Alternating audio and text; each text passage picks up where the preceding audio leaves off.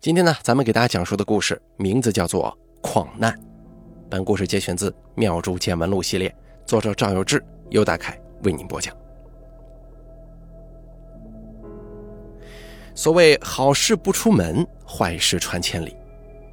许多毫无根据的迷信说法，会因为人们的交流习惯变得广为传播。旧社会维持了几千年的男权，从某些角度来看。那个时候生产力低下，男子相对来说体力上要占优势。除了在生活当中从事生产劳动，也担任着冷兵器时代战争的主角。因此啊，各地旧社会的民俗当中出现了许多性别上毫无道理的歧视。随着现代化建设不断发展，各个地区的生产力都有了极大提高，体力上的优势并不能决定一切。一些如女子不能参加的工作，女性没有政治权利，未婚女子不得抛头露面的旧时习俗，也被渐渐破除了。可仍旧有一些性别歧视文化流传在民间，有许多行业避免女性参与。如果女性参与该工作，而并没发生任何问题的地方，不见人讨论；如果是偶有工作上的错误，则会被夸大无数倍，说这行业女人碰不得。不然啊，就会有灾祸，闹得众人皆知。不明真相的听众们也会信以为真。其实啊，除了某些工作有性别优势，如幼儿园教师、潜水员等等，并不存在任何单纯性别上的禁忌。希望大家理性看待各类民俗。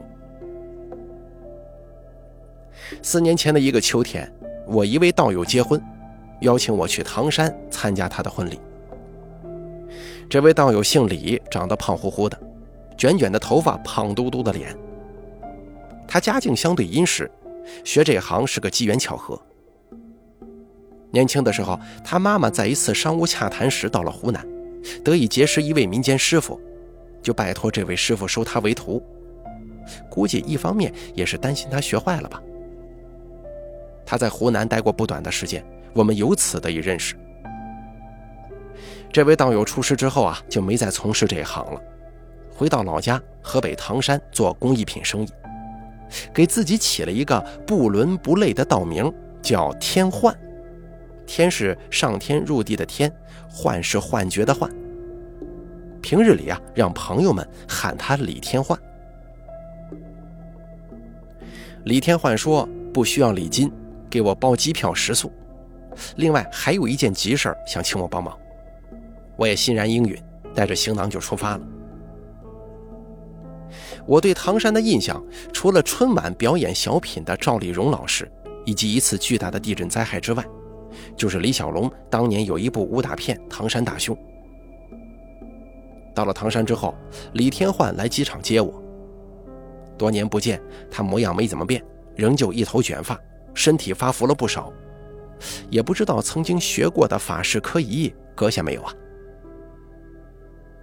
坐上车，我想着该说点什么，就跟他聊起了唐山大兄。李天焕乐呵呵地告诉我：“此唐山可非彼唐山呢。唐山大兄的拍摄年代，唐山是中国大陆的别称。”问起唐山有什么特色，李天焕说：“铁矿跟煤矿资源非常丰富。”我觉得有些尴尬，只好问李天焕：“找我做什么事儿啊？”他顿时来了精神，就说道：“哎，这事儿啊忒复杂了。就是我叔叔是开铁矿的，他有一个矿出了一些事儿，我就说我来办呗。咱们学这个的你也知道，都信不过自己家人或者朋友，总觉得高人都得是外头请来的。我就说我给他搞，他信不过我，让我从外头找人。嗨，我这不想到你了吗？”我说道：“具体出了什么事情啊？”李天焕说：“你有没有听过一个说法，就是女人不能下矿井啊？”我说道：“我家里也没矿，上哪听说去？”李天焕笑了，说道：“你说我学过这一行，也知道好多说法都是瞎扯淡，这种没有根据的说法特别多，我平常也压根不当一回事。但是我们这边啊，好多的矿井有个约定俗成的规矩。”就是不让女人下井。我说道：“下了又如何？能有灾祸吗？李天焕说：“我一开始听到这个说法，觉得很可笑，就跟好多街头小混混说什么女人不能摸刀似的。但是我叔叔这个矿啊，出了几次事故，还真跟女人有关。”我说道：“你这么说是不是有点牵强了？跟女人有关？请问什么事情跟女人无关呢？你老婆要是让你出门买菜，你出门跟人打了一架，这是不是也跟女人有关呢？”李天焕挠了挠头发，说道：“哎呀，不是这个意思，我就是觉得吧，这事很奇怪。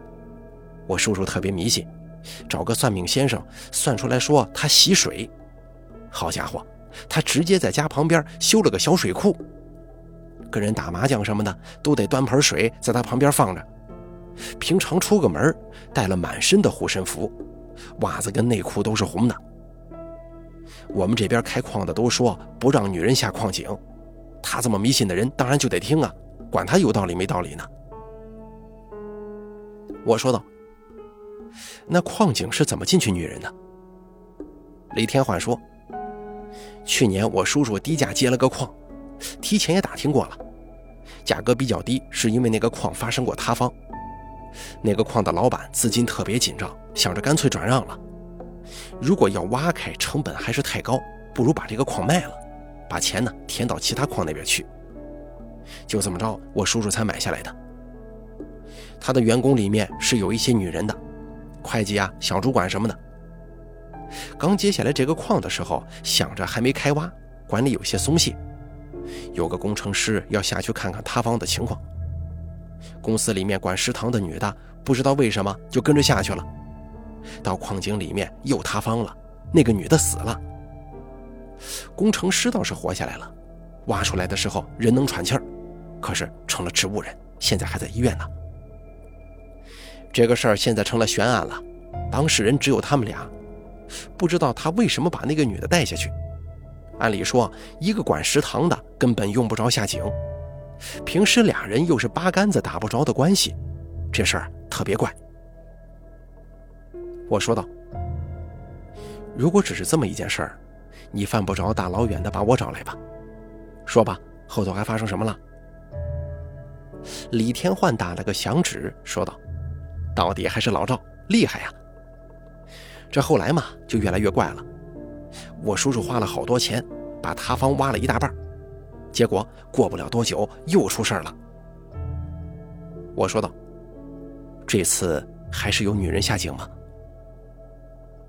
李天焕的车刚好开到了红绿灯这个地方，他拉下手刹，侧过脸对我说：“这次啊，是好几个人一起下井，也不知怎么了，就让一个女的走在最前头，又塌方了，后面的人全都没事就这个女的被埋在里头了。”我有些震惊，说道：“其他人都好好的，塌方就刚好只埋了一个人，是这个女的？对呀。”也是赶紧组织设备跟人去救，挖出来已经没气儿了。你说这事怪不怪啊？两次塌方都有女人下矿去了。那你这个叔叔，这个矿井再没有女人下去过吗？之后大家都不敢下去了，男的女的都不敢下去，所以我叔叔才说请人过来。一方面是解决这个事儿，另一方面工人都害怕呀。你过去做场法事，让工人的心中安定一些。因为这个事儿实在太诡异了，我说道：“第一次那个女人为什么要跟着下去？已经没法知道了吧？而这第二次为什么要跟着下去呢？你叔叔既然如此迷信，他应该有很严格的规定吧？比方说公司里面严禁女性员工下矿井。”李天焕说：“后来我叔叔就把那些员工都喊来骂了一顿。”说都讲好了多次不让女的下井，那天是怎么下去的？这个女的还刚好是管安全的，平时就是个个性很直的人，总也不信邪。员工就说那段时间比较忙，管安全的这个女的当时加班了一整天，看到有个员工随手把安全帽摘下来扔到地上，就过去说他，这样随手一丢容易让安全帽有裂缝，等等等等。接着还说要去矿井下头做示范。拉了好多年轻的小伙子呢。我说道：“而这些人估计平常也受他管，不敢说什么，对吗？李天焕说：“就是这么回事他硬是要下去，其他人也不敢拦着，就这么让他走在最前面。他是一边走一边唠叨，走到之前塌方的位置，没有任何预兆，直接塌了，把他埋在里面。其他人吓坏了，再往里头也没有工人，就他一个出事了。”我说道：“这个事情恐怕还有别的原因，到时候看看再说吧。”李天焕已经帮我提前订好了酒店，所有外地来参加婚礼的人都住在同一家酒店，但他的亲友我基本都不认识。他把我送到酒店之后啊，就去忙婚礼的各项筹备了，约好了等婚礼完成再去一起搞明白这个矿洞的问题。我在酒店待着很无聊，但本地我只认识李天焕呢，只能一个人四处瞎逛，对本地不了解。除了参观一下唐山抗震纪念馆，绝大多数时间只能闷在酒店里。一直到三天后，婚礼如期举办，李天焕又是忙得不可开交。直到婚礼结束后的第二天中午，李天焕才到酒店来找我。一见面，李天焕就连连致歉：“哎呦，之前啊确实太忙了，把你一个人丢在酒店。”我也表示理解。李天焕让我把行李带上，住到他家里去。李天焕的婚房是个装修精美的复式住宅，两层，大约七百平米的样子，有很多房间。平时家中呢也有阿姨帮忙整理，专门留了两间做客房。把东西安置妥当了，李天焕点了外卖，随意吃点东西，接着开车带我去他叔叔的厂里。他叔叔开的是铁矿，厂子在唐山北边的山区里，离市区大约五十多公里，地势非常复杂，到处都有一圈圈层层叠叠的土路。到了他叔叔的厂子里，我才发现，李天焕的叔叔正是昨天婚礼上看起来其貌不扬的一位中年人，小平头，头发微微有些泛白，圆脸儿，穿着一身满是尘土的厂服，办公室的桌子上。果然放着一盆清水呢。李天焕热情地帮我们介绍了，李叔叔递了一支烟给我。听我侄子说你很厉害啊，我就想请你帮我看一下。情况应该也跟你说了吧？哎呀，连着两次发生事故了，现在工人呢都不敢下去了。我说道：“这个我已经了解个差不多了。”现在问题就是，这个矿井你接手的时候就已经塌方了，后来你这边找人用设备挖开，全部挖通了吗？没挖通，当时挖了可能有三分之二吧。挖开的地方有没有发现什么奇怪的东西呢？那倒没有，就是一些石头、土、矿石什么的。你接手之前，这里曾经塌方过几次啊？转给我这个矿的人说，就这一次。当然，他有可能是隐瞒了。最后一次塌方把安全员埋进去，我觉得有些奇怪，也去打听了，确实就塌方过一次。那咱们过去看一下再说吧。接下来，李叔叔开车把我跟李天焕一起带到了矿上。这开矿的事我不懂啊，汽车沿着周围一圈一圈的土路往下开，压根看不出有啥问题。直到李叔叔把车开到最下面的矿井口，我才感觉到事情不对了。李天焕看我表情凝重，问我怎么回事。我说道：“在上面的时候，我还没想到，我突然发现，为什么这矿周围是一圈一圈的土路，像个大蜗牛的形状呢？”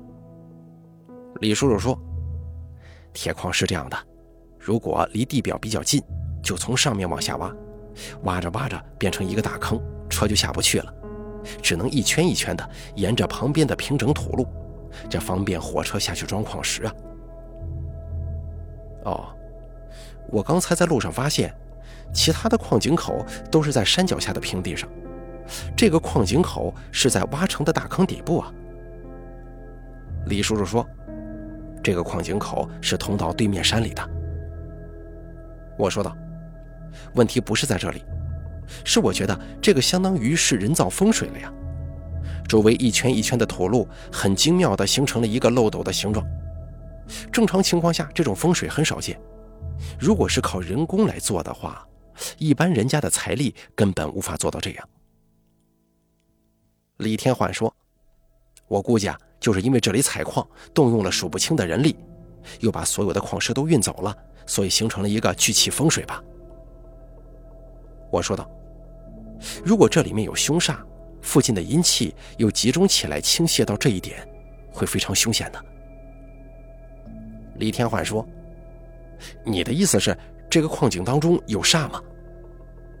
我说道：“正常情况下怎么会短短时间内连着出三次事故啊？如果只是风水上的问题，那很容易解决；如果这里面还有煞的话，那就难了。”李天焕说：“会不会是这里头有个古坟呢？”“不会的，古人怎么可能挖到这么深的地方？又没有挖掘机。”我转头对李叔叔说：“您还是去检查一下，之前这个矿井里到底出了什么事儿？现在看来啊，并不是简单的塌方，恐怕里面另有隐情。”李叔叔沉默了一会儿，说道：“这这去哪里查呀？一点线索都没有吗？”我说道：“您查一下，他这个矿在转给您之前那次塌方，有没有人被埋在里头？”李叔叔说：“好，这个容易，我找本地的警方问一下就可以了。”李天焕说：“我也觉得像是之前就有人死在里面了，不然这个风水本身是无害的，现在频频出事故，里面一定有问题。”我看了看矿井，也没什么其他可疑的地方。里面弥漫着一股潮湿发霉的味道，就跟李天焕跟他叔叔一起离开了。当天晚上是在李天焕家住的。李天焕与我谈论当年跟随师傅学艺时的趣事，直到深夜。隔天一早，李天焕接了个电话，说了几句，然后把电话挂了，严肃地说：“查到了，之前那次塌方啊，也是个女的被埋在里面了，这事儿真够邪性的。”一共就塌了三回，都有女人在场。哦，那这个人挖出来了吗？是个什么样的人呢？当时因为塌方面积太大，位置又很靠里，根本没有生还的可能了。挖了很久才把人挖出来。警方调查过，当时附近都没有人的，他是私自下矿井，没有任何人怂恿或者跟随，也没有任何可疑的地方。法医鉴定，死者死之前没有任何与人肢体冲突的痕迹，死亡时间也能对得上。矿井转让给我叔叔的时候，这个事儿瞒下来了，价格确实比较低。死的这个人是之前那个老板的财务人员，结案了就是事故造成的，家属也同意私了。我说道：“现在我倒是还有个顾虑啊。”正常情况之下，死在里面也不会形成煞，这个人一定有很大怨气。我觉得他不像是个普通员工这么简单。李天焕说：“民警提到了一点，说这个财务半个月之前被开除了，你说会不会是因为心里恨他，所以才有了怨气啊？那这就更奇怪了呀！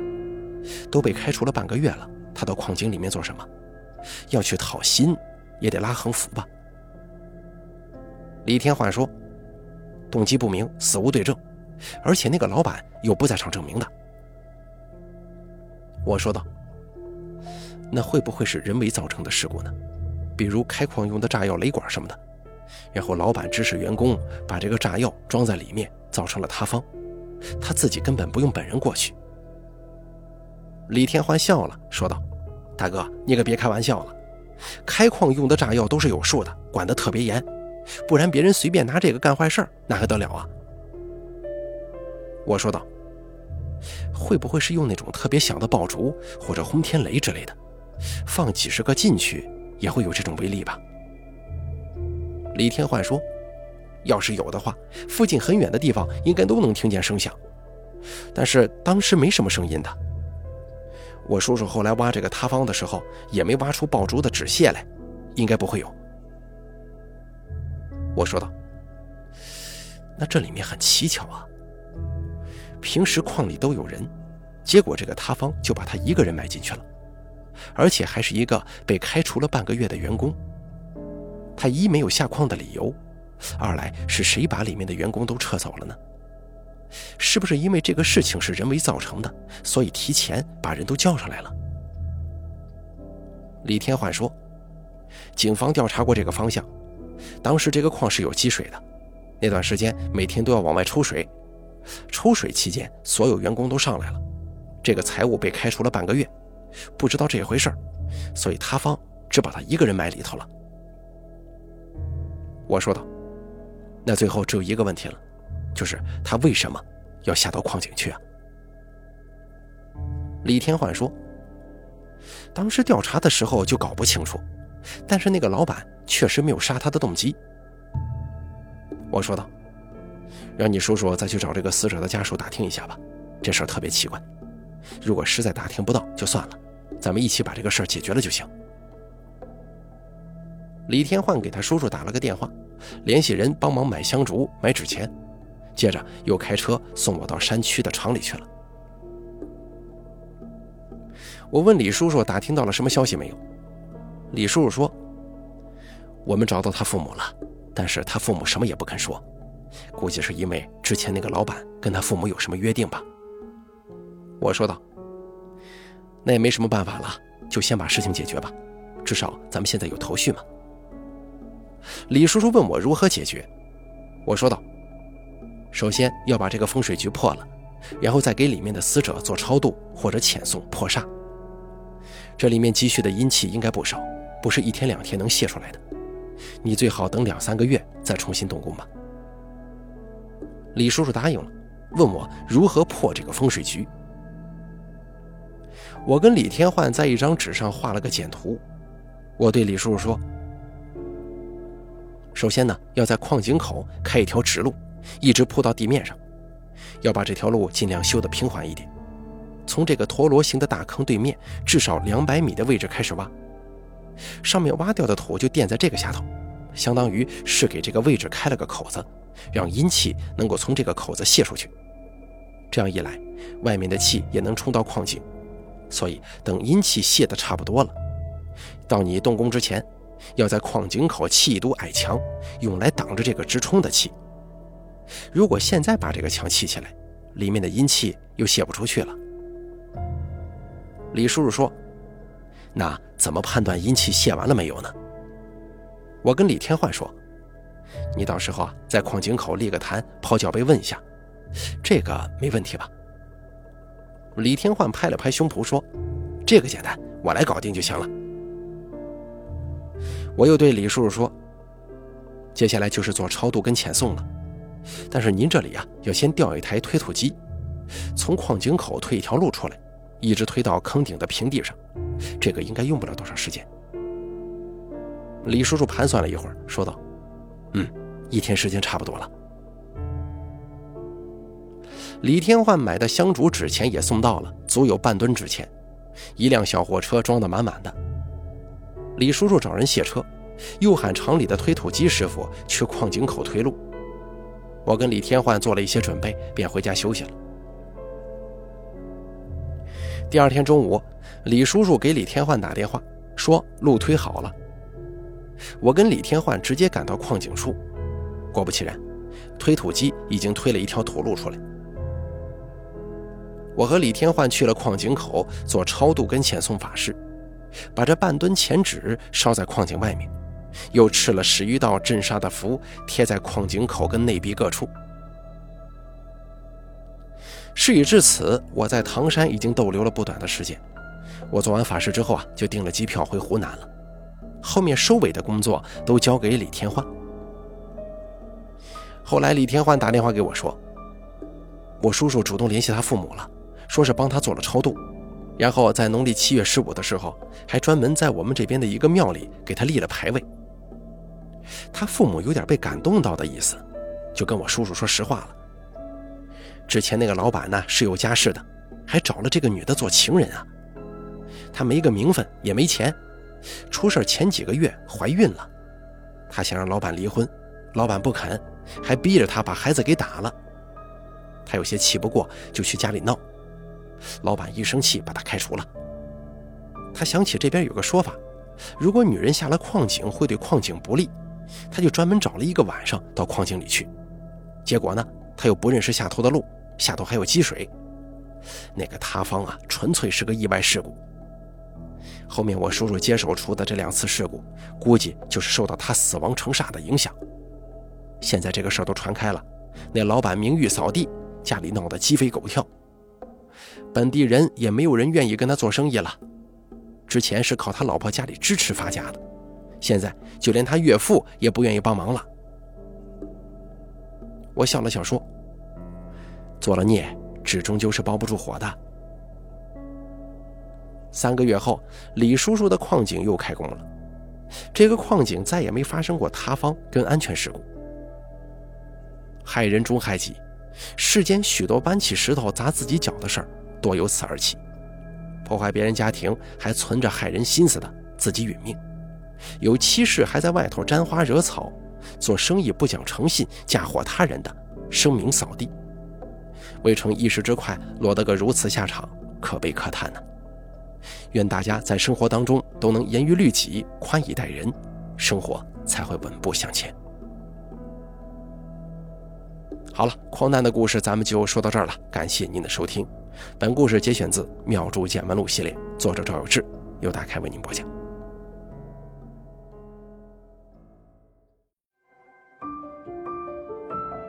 本期故事演播完毕，想要了解大凯更多的精彩内容，敬请关注微信公众账号“大凯说”。感谢您的收听。